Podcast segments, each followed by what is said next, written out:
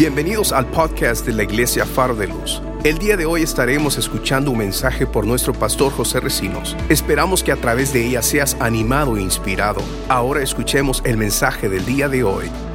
Vamos a dar lectura ahí a los al capítulo 4. Vamos a leer tres versículos del versículo 4 al 7, el libro de Josué. Y cuando veía estos versículos, eh, lo que me venía a la mente es la actitud de Josué, una actitud visionaria. Y ese es el tema de la, de la prédica, una actitud visionaria. Dice, y leo de la, de la versión eh, nueva internacional. Entonces Josué reunió a los doce hombres que había escogido de las doce tribus y les dijo, vayan al centro del cauce del río hasta donde está el arca del Señor su Dios. Y cada uno cargue al hombro una piedra. Serán doce piedras, una por cada tribu de Israel, y servirá como señal entre ustedes. Quiero hacer un paréntesis aquí. Eh, no quite la escritura de la pantalla.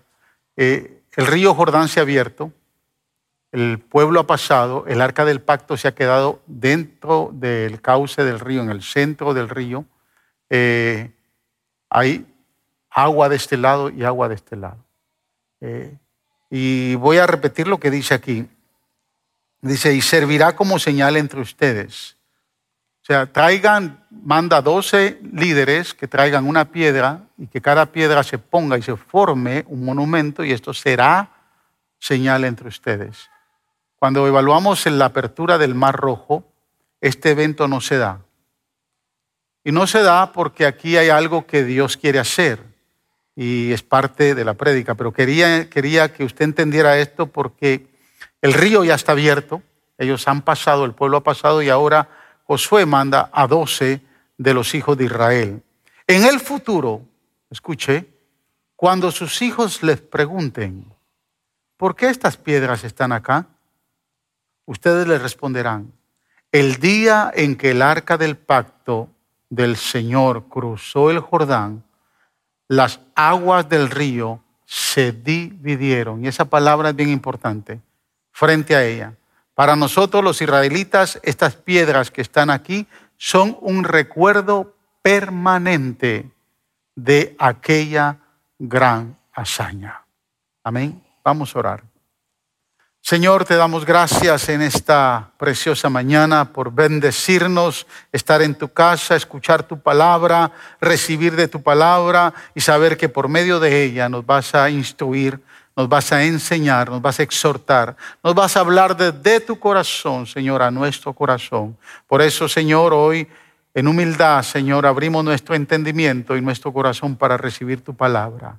Gracias a ti te damos toda la gloria en el nombre de Jesús. Amén y amén. Tome asiento, hermanos. Antes de entrar al cruce del río Jordán, eh, déjeme empezar con un pequeño contexto histórico de lo que había pasado 38 años atrás.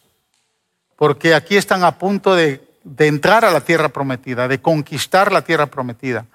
Y Josué ha tomado la iniciativa de poder pasar el río, llegar a Gilgal.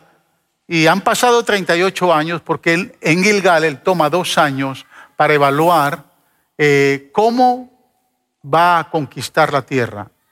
Eh, de momento Dios no nos dice a nosotros de manera inmediata cómo va a ser. La primera ciudad que se confronta es con Jericó y la ciudad de Jericó era una ciudad amurallada ni por, ni por la mente a Josué le pasaba cómo iba a conquistar Jericó hasta el día que se llegó el momento en que Dios le dijo que iba, las murallas iban a caer y le dio las instrucciones y eso lo vemos em, eh, más adelante aquí en el, en, el, en el, libro de Josué. Pero haciendo un contexto histórico de lo que pasó antes de llegar acá, 38 años atrás, eh, Creo que los capítulos 13 y 14 del libro de números son los que mejor detallan eh, lo que pasó 38 años atrás. Porque, en estos capítulos nosotros vemos algunas actitudes y actitudes mixtas que el pueblo de Israel mostró cuando Dios le había dado la visión, cuando Dios le había mostrado y sobre todo le había mandado para que eh, conquistaran la tierra prometida. Recuérdense que la intención de Dios no era que se quedaran 40 años en el desierto. La intención de Dios era llevarlos eh, de Egipto al Sinaí y del Sinaí entonces a la tierra prometida. Pero surgieron varias cosas, surgieron algunas actitudes mixtas eh, que no permitieron que eso se lograra como Dios quería. Y definitivamente estos capítulos de 13 y 14 de números nos muestran eh, qué es lo que pasó 38 años atrás. Dice el verso 1 eh, y 2 del capítulo 13 que Moisés envió a 12 hombres, lo mejor de cada tribu, para explorar la tierra. Y cuando leemos números 13, 1 y 2, dice de esta manera, el Señor le dijo a Moisés, quiero que envíes a algunos de tus hombres a explorar la tierra que estoy por entregar a los israelitas. De cada tribu enviarás a un líder que le represente. Eh, entre ellos doce encabezaba el grupo Josué y Caleb. Pero eran príncipes, príncipes de cada una de las tribus que estaba Moisés enviando a espiar, a explorar la tierra prometida. Los versos 17 al 20, Dios da las instrucciones a estos doce de cómo se iba a hacer eh, el reconocimiento de la tierra. Esto implicaba una acción activa de planificar, organizar y ejecutar con compromiso y fe para poder lograr el objetivo. O sea, Moisés no está mandando a cualquiera, Moisés está mandando a doce príncipes, doce líderes, doce hombres que entienden de alguna manera o han entendido lo que Dios quiere hacer. Cuando empezamos a observar los versículos del 17 al 20, observe lo que Dios les dice. Cuando Moisés los envió a explorar la tierra, les dijo, suban por el Negev, mire la organización que les da Moisés, suban por el Negev hasta llegar a la montaña, exploren el país y fíjense cómo son sus habitantes, si son fuertes o débiles, muchos o pocos. Empiecen a planificar qué es lo que hay ahí. Averígüense si la tierra en que viven es buena o es mala. Y si sus ciudades son abiertas o amuralladas. Examinen el terreno y vean si es, si es fértil o estéril. Y si tiene árboles o no. Adelante traigan algunos frutos del país. Y ellos lo hicieron como Moisés lo, lo mandó. Versos del 25 al 33 muestra el resultado de espiar la tierra. Se, entraron a la tierra y estuvieron 40 días expiando, explorando la tierra, trayendo el reporte que estaba demandando Moisés. Versos 25 en adelante dice, al cabo de 40 días, los 12 hombres regresaron de explorar aquella tierra. Volvieron a Cades en el desierto de Parán, que era donde estaba Moisés, Aarón y toda la comunidad israelita, y les presentaron a todos un informe y les mostraron los frutos de esa tierra. Y escuche, este fue el informe. Fuimos al país al que nos enviaste. Y por cierto, que allí abunda la leche y la miel. Se dieron cuenta que lo que Dios había dicho es cierto. Porque Dios, desde tiempo de Abraham, Isaac y Jacob, les había prometido una tierra donde abundaba la leche y la miel. Aquí pueden ver sus frutos. Y trajeron los frutos. Pero el pueblo que ahí habita es poderoso. Y sus ciudades son enormes. Y están fortificadas. Hasta vimos anaquitas ahí. Cuando dice vimos anaquitas ahí, dice vimos gigantes.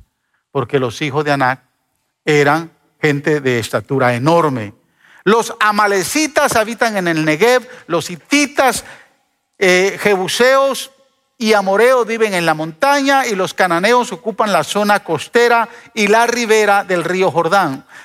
Caleb hizo callar al pueblo ante Moisés y dijo, subamos. Observe la actitud visionaria de este muchacho. Y digo muchacho porque estamos hablando de 38 años atrás. Subamos a conquistar esa tierra. Sí, pero tiene COVID.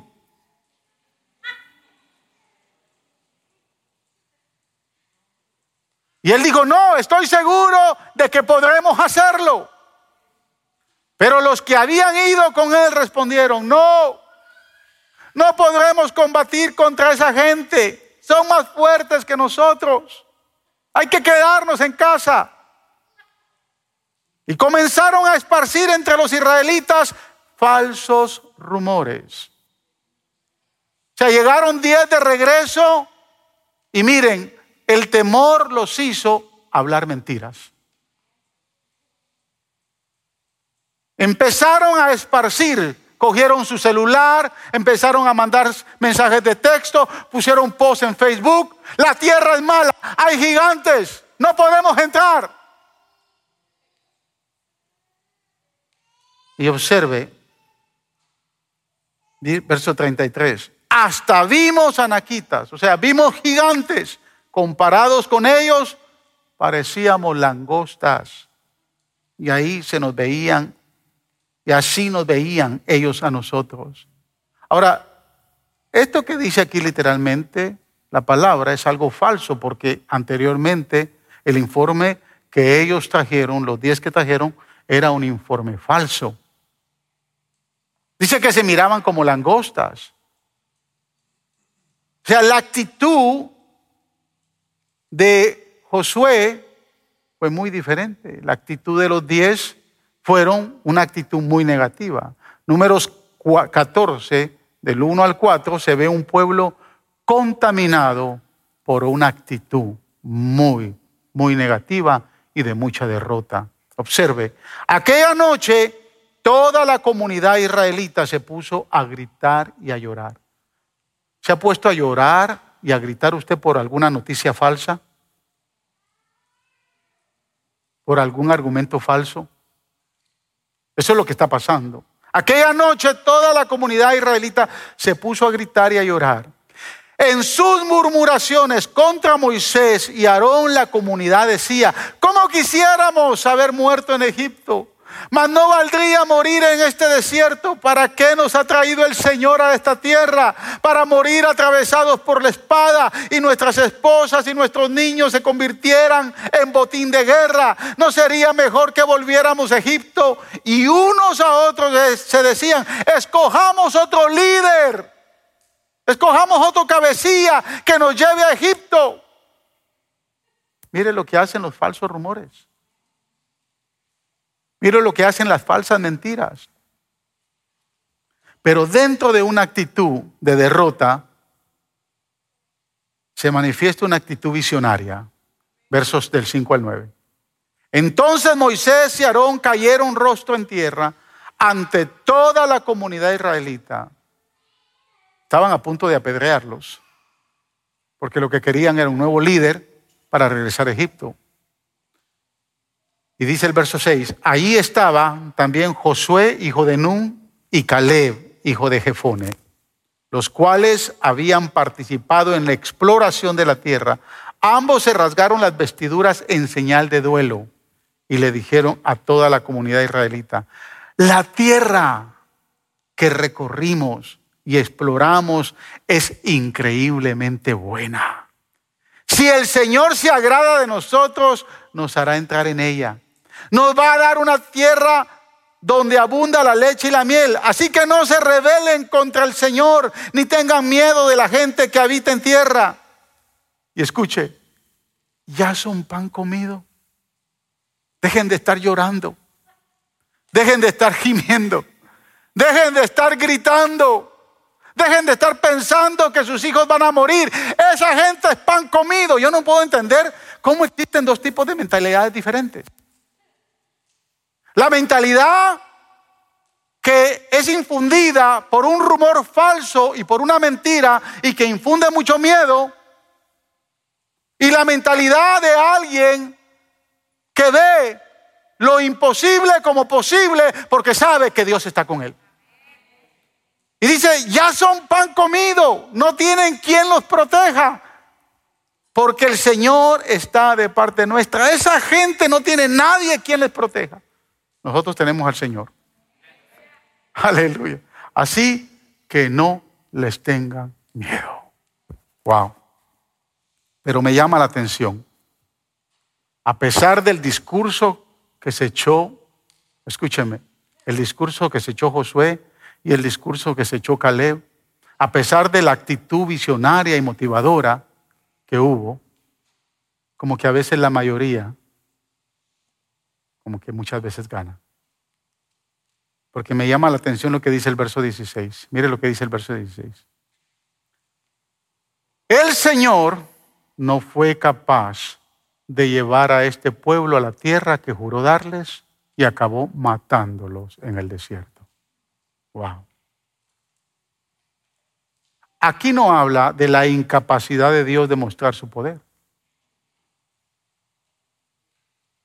sino de la resistencia que muchas veces hacemos al no entender la visión de Dios. O sea, nuestra actitud, escúcheme, puede limitarnos frente a Dios y afectar a toda nuestra familia, a todo un pueblo y a toda una generación. La actitud que, tengamos frente a lo que Dios quiere que hagamos o a donde Dios quiere que lleguemos o a las cosas que Dios quiere que alcancemos, va a limitar, especialmente cuando los rumores falsos se apoderan y el miedo indunda el corazón del ser humano. ¿Cuál es la actitud que vamos a tomar? Las consecuencias fueron severas, muy severas para los que tuvieron una actitud negativa. Mire los versos 36 y 37. Los hombres que Moisés había enviado a explorar el país fueron los que al volver difundieron la falsa información de que la tierra era mala. Con esto hicieron que toda la comunidad murmurara. Por eso los responsables de haber difundido este falso informe acerca de aquella tierra murieron delante del Señor víctimas de una plaga verso 38. El Señor muestra la recompensa de aquel que siempre tiene una actitud visionaria. De todos los hombres que fueron a explorar el país, solo sobrevivieron Josué, hijo de Nun, y Caleb, hijo de Josué. Solo dos de los diez sobrevivieron. El problema es que la actitud negativa de los diez que infundió a todo el pueblo los hizo entonces quedarse 40 años en el desierto. 40 años perdidos. 40 años de resistencia. 40 años. ¿Será posible que una actitud negativa nos pueda atrasar tanto?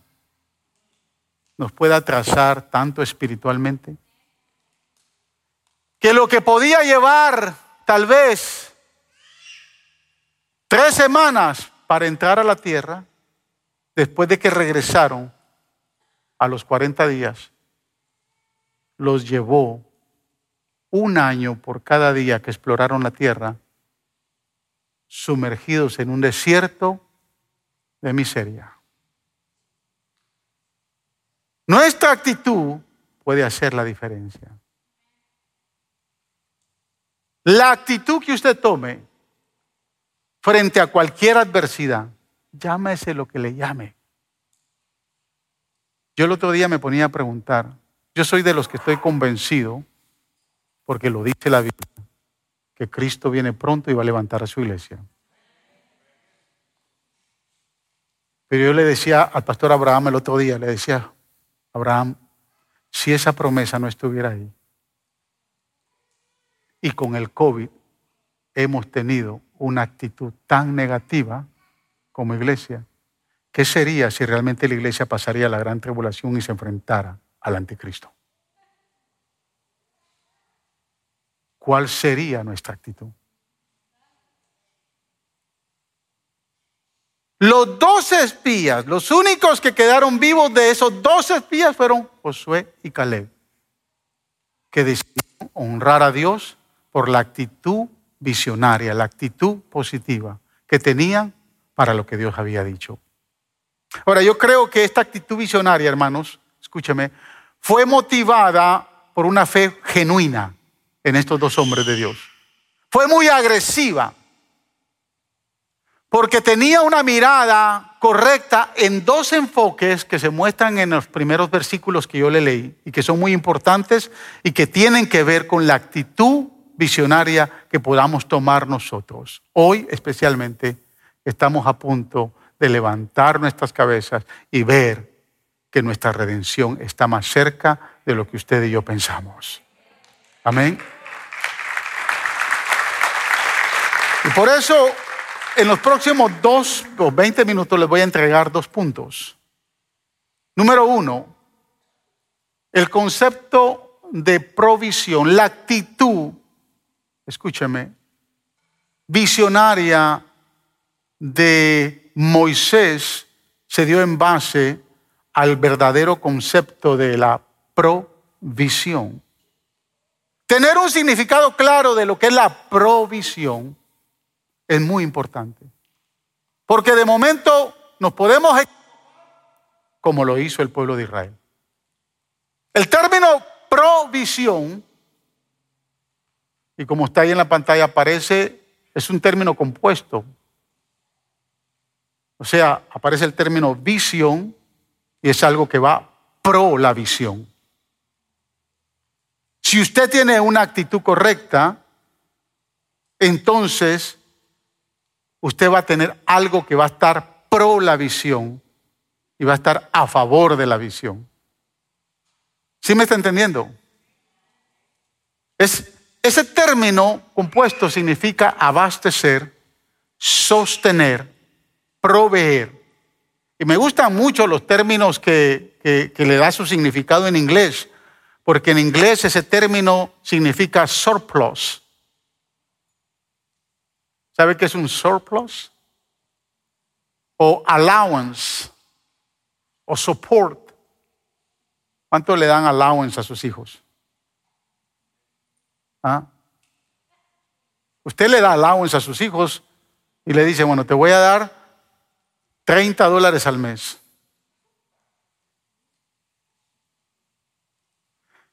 Mire, cuando uno se proyecta con los hijos es bastante difícil, ¿no? Mantener ese allowance. Cuando mi hijo Joseph se fue a, Texas Tech a terminar sus estudios de ingeniería, él eh, llevaba beca de la universidad eh, y yo tuve que, con mi esposa, yo tuvimos que pagarle los, eh, el, cuarto donde dormía, su alimentación. ¿Y sabe cuánto yo le daba de allowance a él? 20 dólares a la semana.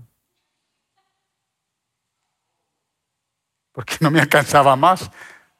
Tenía que pagar y le daba 20 dólares a un muchacho universitario que a veces me daba pena porque cada vez que yo lo llamaba eran las 8, las 10 de la noche, las 11 de la noche. Me dijo, ¿cómo estás? Estoy aquí en la, en la librería, papi, estoy estudiando. Ese muchacho era académicamente muy dedicado. Por eso es que Dios lo ha bendecido mucho. Pero era muy, muy dedicado y sus notas siempre fueron excelentes, fueron notas altas. Y siempre estaba estudiando, pero a veces me llamaba un sábado en la tarde me decía, papi, se me acabaron los 20 dólares. Can you give me something extra? I want to go to the movies with my, with my friends. allowance. el allowance es lo que se le provee cuando hay una visión. ¿Me entiende? No sé si los padres van a tomar ese ejemplo, pero no está tan fácil. En el desierto de Egipto, Dios hizo muchos milagros en el tiempo de Moisés. Muchos milagros.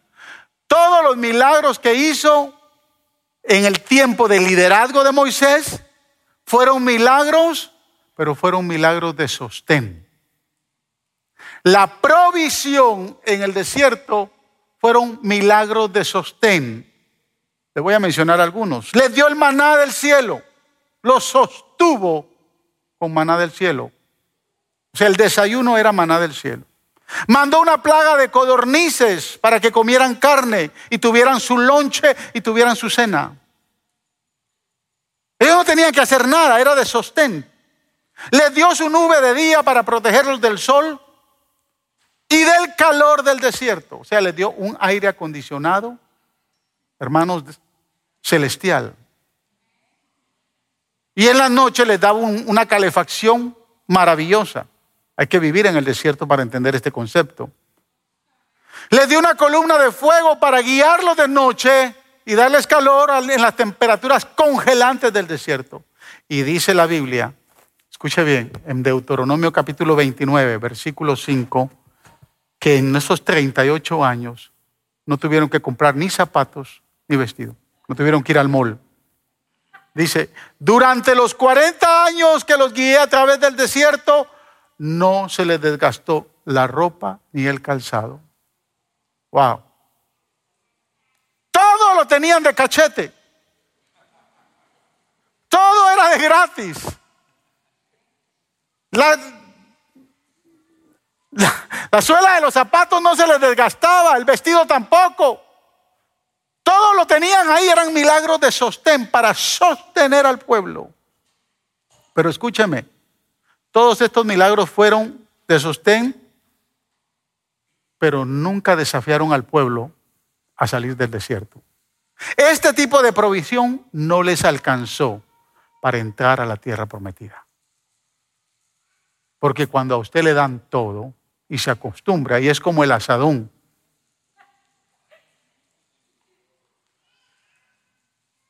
interesante el mensaje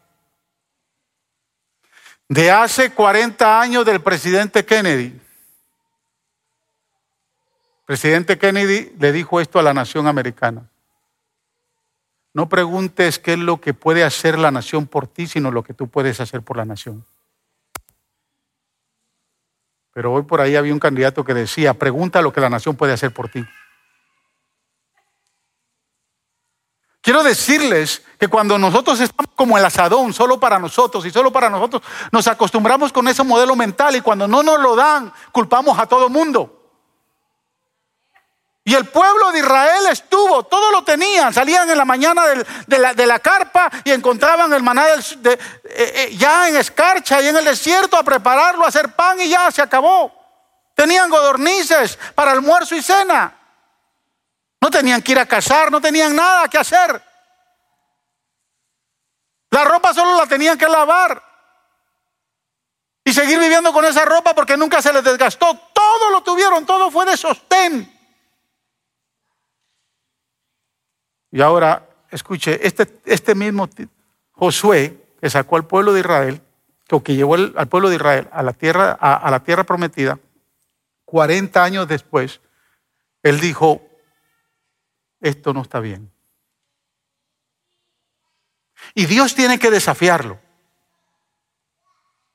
Y lo desafía para cambiarle su modelo mental. Moisés ya había muerto. 38 años después, antes de cruzar el Jordán, estando en el, en el valle de Gilgal, 38 años después, Moisés ya había muerto, ya, le había entregado la heredad a, la tribu de, Rubén, de Gad y a la media tribu de Manasés de este del Jordán. Y Josué entonces se estableció, se estableció con el pueblo de Israel en el valle de Gilgal para entonces empezar a entender cómo iba a entrar a la tierra prometida. Pero escuche, cuatro cosas sucedieron. En el libro de Josué usted ve cuatro milagros, porque la provisión cambia. Ve cuatro milagros y ningún milagro que ve Josué en su visión y su actitud visionaria no es de sostén. Los cuatro milagros son milagros de conquista. el libro de Josué muestra los cuatro milagros. Número uno, el milagro de conquista Dios parte en dos las aguas del río Jordán. Dos, las murallas de Jericó caen. Tres granizos de fuego caen en el campo de batalla cuando pelean contra los amoreos. Y cuatro, el sol se detiene en Gabaón por casi un día completo. Ahora, de momento podemos entender que Dios hizo milagros donde ellos no tuvieran que hacer nada. No. Cada uno de estos milagros, detrás de cada uno de estos milagros, hubo una acción de obediencia para la visión por la cual ellos estaban persiguiendo.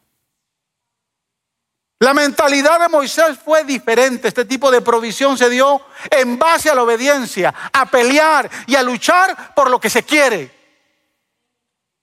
Usted no puede esperar que toda la vida la gente le dé todo.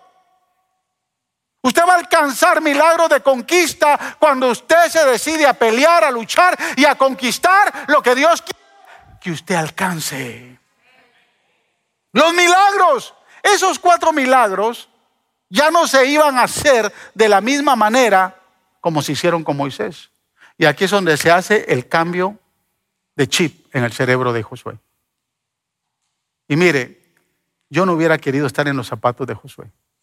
Como líder no hubiera querido estar en los zapatos. Porque usted no puede meter a un pueblo que está por 40 años cogiendo, recibiendo milagros de sostén y ahora el Señor le dice a Josué, ahora las cosas van a cambiar. Ahora los milagros ya no se van a hacer de la misma manera. Los milagros estaban, se estaban haciendo con la vara de Aarón. Dios abrió el mar rojo con la vara. Todos los milagros que se hicieron en Egipto fueron con la vara. Y ahora están a punto de entrar a la tierra prometida. Y mire lo que, lo que pasa. Se les acaba el sostén.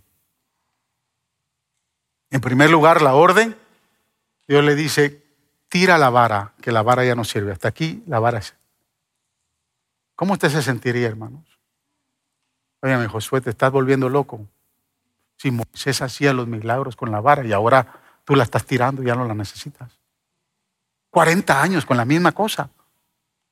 40 años con el la misma forma de hacer las cosas. Y de momento Dios cambia el panorama. Josué capítulo 3, verso 3 dice, con la siguiente orden, cuando vean el arca del pacto del Señor su Dios y a los sacerdotes levitas que la llevan, abandonen sus puestos y pónganse en marcha detrás de ella. Los milagros ya no se iban a hacer a través de la vara de Aarón. Ahora Dios le dice, yo voy a sustituir la vara por mi presencia. Y cuando el pueblo vea que el arca del pacto, donde va mi presencia, empieza a caminar, se tienen que poner de pie y empiecen a avanzar. Verso 6. Y a los sacerdotes les dijo, carguen el arca del pacto y pónganse al frente del pueblo. Los sacerdotes obedecieron y se pusieron al frente del pueblo. Y observe los versos 12 y 13. Ahora pues elijan 12 hombres, uno por cada tribu de Israel. ¿Por qué 12? Porque 12 habían sido electos 40 años atrás y habían fallado. Y ahora Dios le dice, vuelve a elegir ahora 12 hombres, tan pronto como los sacerdotes que llevan el arca del Señor, soberano de toda la tierra, pongan pie en el Jordán, las aguas dejarán de correr y se detendrán formando un muro. Ya no es con la vara, ahora es con los sacerdotes. Y nomás los sacerdotes pongan la planta de los pies en el río, el agua se va a partir en dos. Mire la segunda cosa que pasa. Josué capítulo 5, versículo 12.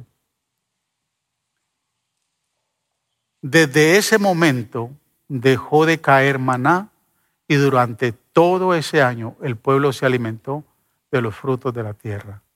¿Quién que está acostumbrado por 40 años a comer maná, ahora se lo cortan de la noche a la mañana? Le cortaron el golfear, le cortaron la asistencia social, y ahora le dicen, bueno, ahora trabajar la tierra. Por si quieren comer, tienen que trabajar la tierra. Ya no hay maná. ¿Usted no cree que esa gente quiso linchar a Josué? Algo pasó aquí, Josué se equivocó. ¿Cómo es posible que con Moisés sí teníamos todo de sostén y ahora lo primero que nos quita es el maná? Y si quitó el maná, quitó las godornices. Algo está mal acá. Y escúcheme bien, hermano, si su actitud es una actitud visionaria, usted siempre va a experimentar una provisión de milagros de conquista y nunca una provisión de milagros de sostén. El que anda con milagros de sostén siempre querrá que todo se lo den. Yo no sé con qué actitud usted vino de su país, pensando que venía a los Estados Unidos y tal vez le dijeron, allá en los Estados Unidos en las banquetas se encuentran los dólares tirados en el piso. Le dijeron eso. Y cuando se dio cuenta y vino acá y usted dijo, wow, el tío me mintió. O de momento no le mintió, el tío llegó a El Salvador, llegó a Guatemala, llegó a Honduras o a México, iba con buenos zapatos, iba con buena ropa, iba con un excelente celular, iba con muchos verdes. Y usted le dijo, tío, ¿y qué onda? No, allá, en el, en el norte está buena la cosa. Y usted vio al tío y dijo, no, pues me voy al norte, pensando que todo lo que llevaba el tío, el tío se lo regalaron acá. El que tiene una visión de sostén nunca va a alcanzar lo que quiere conquistar con una actitud visionaria. No se conforme con los milagros de sostén, donde usted se quedará esperando sentado a ver qué le llega. Mire, mucha gente perdió su trabajo acá ahorita, en medio de la pandemia. Y como el gobierno les dio un chequecito extra, aparte del, del unemployment, prefirieron mejor no trabajar y dijeron, esto está bueno. Como dice el cubano, está bueno, chico. Vamos a quedarnos con esto. Milagros de sostén. Usted no puede vivir toda la vida con milagros de sostén. En su visión para lo que usted quiere alcanzar, Dios quiere que usted haga lo que muchos no hacen, que usted pelee por su bendición. Usted pelee por su bendición. La provisión extraordinaria por los milagros de conquista es mayor que la provisión de sostén por los milagros que se ven cuando solo extendemos la mano y queremos que, que nos la llenen. Número dos. Segundo término que Josué lo tenía bien claro es el término que a muchos tal vez no les va a gustar, pero es el término de división porque ese término también viene de la visión. Existe la provisión, pero está la división. Y cuando hablamos de división, como que siempre miramos que la división no es buena. ¿Verdad que sí? Porque a quién le gusta dividirse. Pero esta palabra también es una palabra compuesta. Di viene de dos, visión es cuando la visión se expande, cuando la visión se multiplica. Cuando la visión entonces llega a, alcanzar más de lo que nosotros pensamos que iba a tener. ¿Dónde se ve ese término? Los versos que leímos al principio enseñan que Dios le dijo a Josué que mandara a doce hombres, uno por cada tribu. Doce piedras tenían que tomar para levantar un altar, un monumento recordatorio de lo que Dios quería hacer. Para cuando los hijos de Israel les preguntaran, ¿por qué están estas piedras aquí? Ellos dijeron y respondieron, escuche bien, el día que el arca del pacto cruzó el Jordán, las aguas del río que se dividieron. Hubo una división. Para nosotros los israelitas, estas piedras que están aquí son un recuerdo permanente de aquella gran hazaña. Quiero ponérselo esto en un contexto en los próximos cinco minutos, porque varias cosas podemos aprender acá. Dios y los hijos de Israel estaban a punto de compartir una experiencia que ellos nunca jamás se olvidarían. Porque iban a levantar un monumento. Y nunca jamás, ni ellos, ni los hijos de sus hijos, ni los hijos de sus hijos, ni todos los hijos y las generaciones postreras se iban a olvidar. Yo le pregunto, hermanos, yo no sé cuántos milagros o cuántos monumentos usted ha levantado y usted tiene para que cuando vengan sus hijos le pregunten, ¿por qué esto es así, papá? Ah, porque Dios, tú no estabas, tú ni siquiera habías nacido, pero mira, el milagro que Dios hizo fue extraordinario.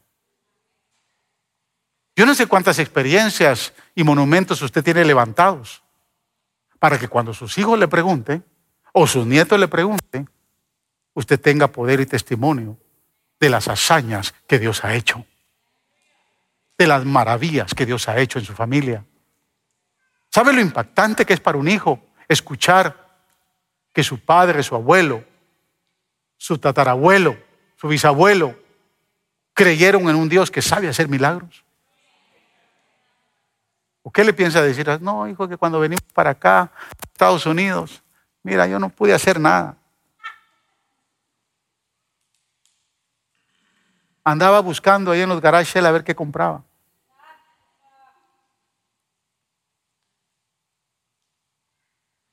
Yo creo que el Señor a todos nos ha crucificado, a todos los hispanos, cuando hemos llegado a este país, nos ha crucificado nuestra manera de pensar.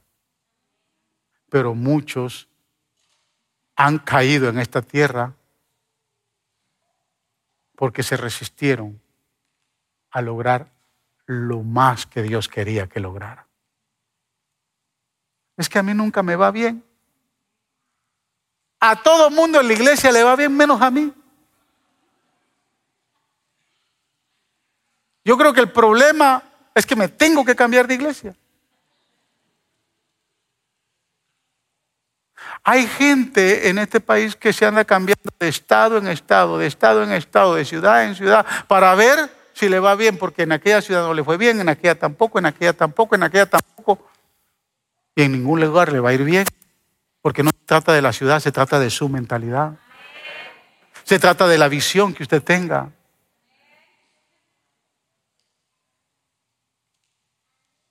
Yo no sé qué, cuáles son los monumentos que Dios ha levantado en su vida, que le dan autoridad y poder para usted decirle a sus hijos, a sus nietos y a los hijos de sus hijos que Dios ha hecho hazañas y maravillas. Aleluya.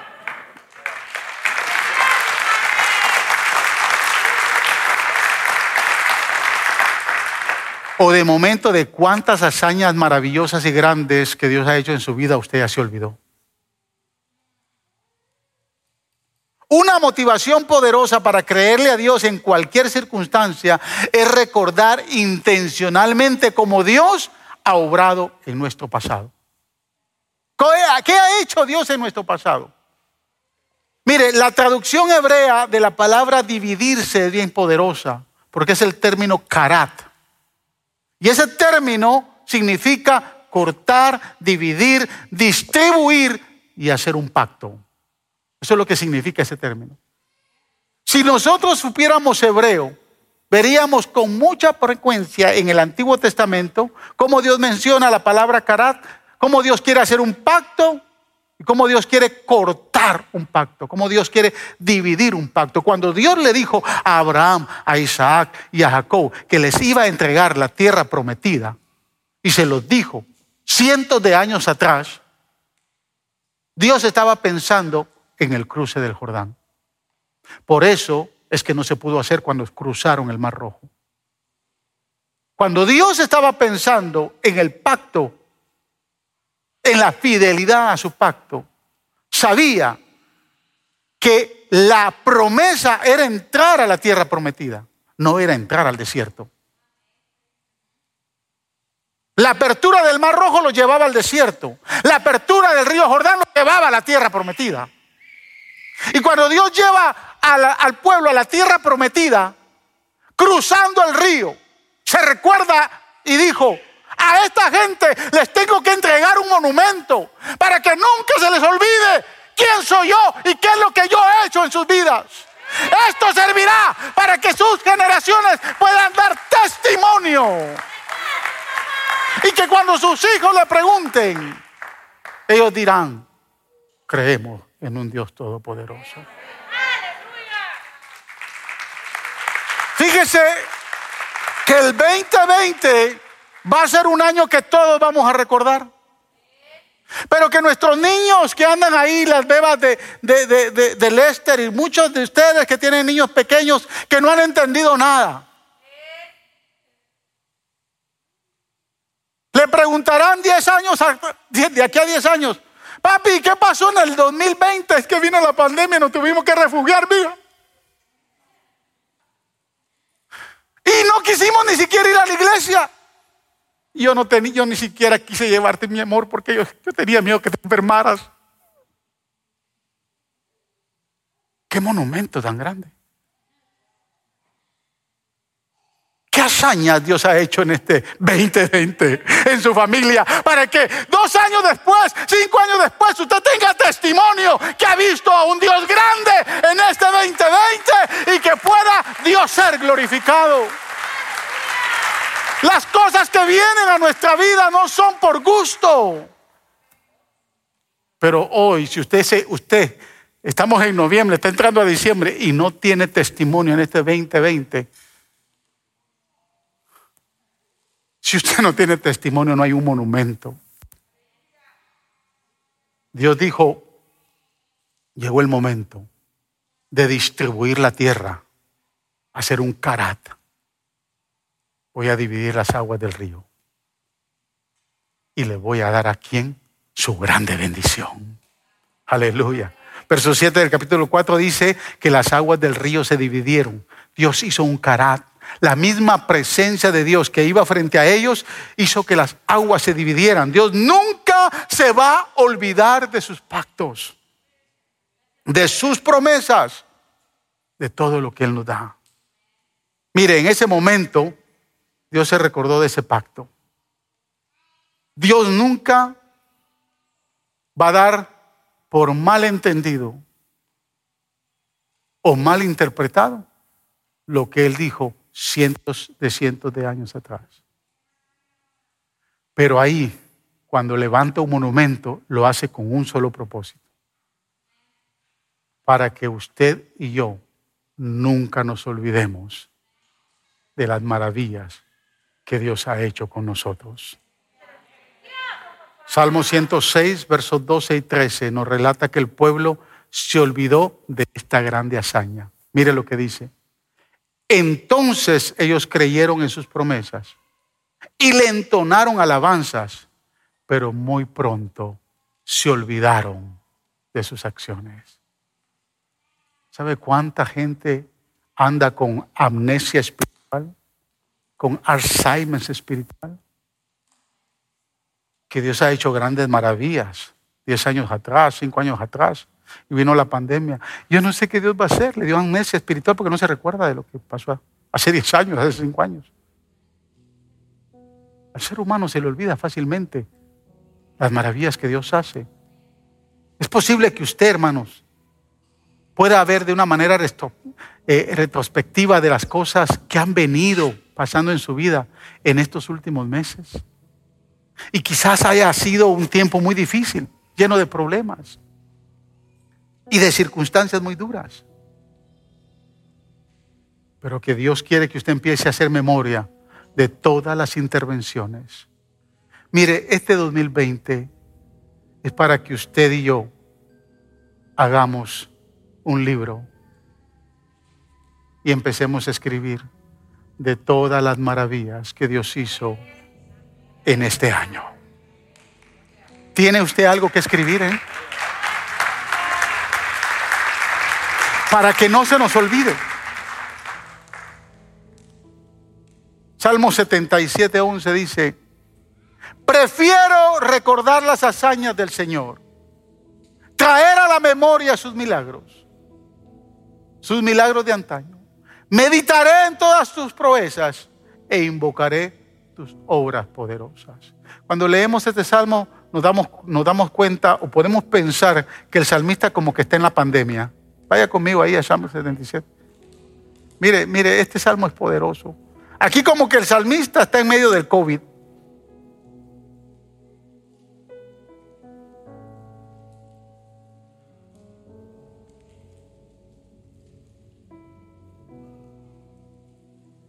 Escuche el contexto de los versos que acabo de leer. Porque posiblemente así ha estado alguno en estos, en estos meses. A Dios elevo mi voz suplicante. A Dios elevo mi voz para que me escuche. Cuando estoy angustiado, recurro al Señor. Sin cesar, elevo mis manos por las noches. Pero me niego a recibir consuelo. Me acuerdo de Dios y me lamento. Medito en Él y desfallezco. Este tipo está tumbado. No me dejas conciliar el sueño. Tan turbado estoy, tan deprimido estoy. Escuche, estoy que ni hablar puedo.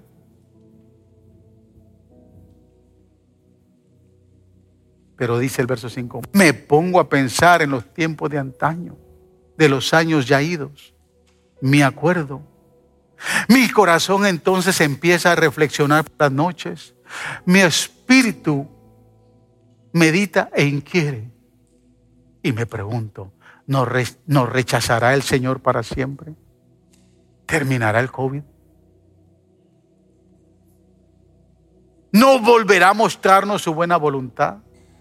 ¿Saldremos de esto en algún momento?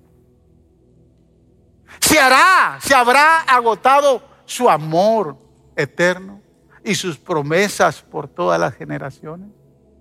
¿Se habrá olvidado Dios de sus bondades y en su enojo ya no quiere tenernos compasión? Wow. ¿Cuántos se han hecho estas preguntas en todo este año? Y me pongo a pensar, dice el verso 10. Esto es lo que me duele. Que haya cambiado la diestra del Altísimo. Wow. Como que la diestra del Altísimo ya no tiene poder. Si sigo en esto, me voy a hundir y no me voy a levantar. Entonces viene el verso 11 y dice, prefiero recordar las hazañas del Señor, traer a la memoria sus milagros de antaño. Meditaré en todas sus fuerzas, invocaré sus sus obras poderosas. Santo Dios son tus caminos. ¿Qué Dios hay tan excelso como nuestro Dios? Tú eres el Dios que realiza maravillas, el que despliega su poder entre los pueblos. Con tu brazo poderoso redimiste a tu pueblo y a los descendientes de Jacob y de José. Las aguas te vieron, oh Dios, las aguas te vieron y se agitaron. El propio abismo se estremeció con, con violencia solo para rescatarme.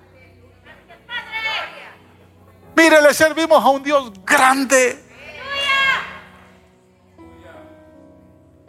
Yo no sé si vendrá otra pandemia o no, si el 2021 cómo vendrá, yo no lo sé. Lo que yo sé es que tengo un Dios grande que ha hecho maravillas, seguirá haciendo maravillas y seguirá viendo maravillas.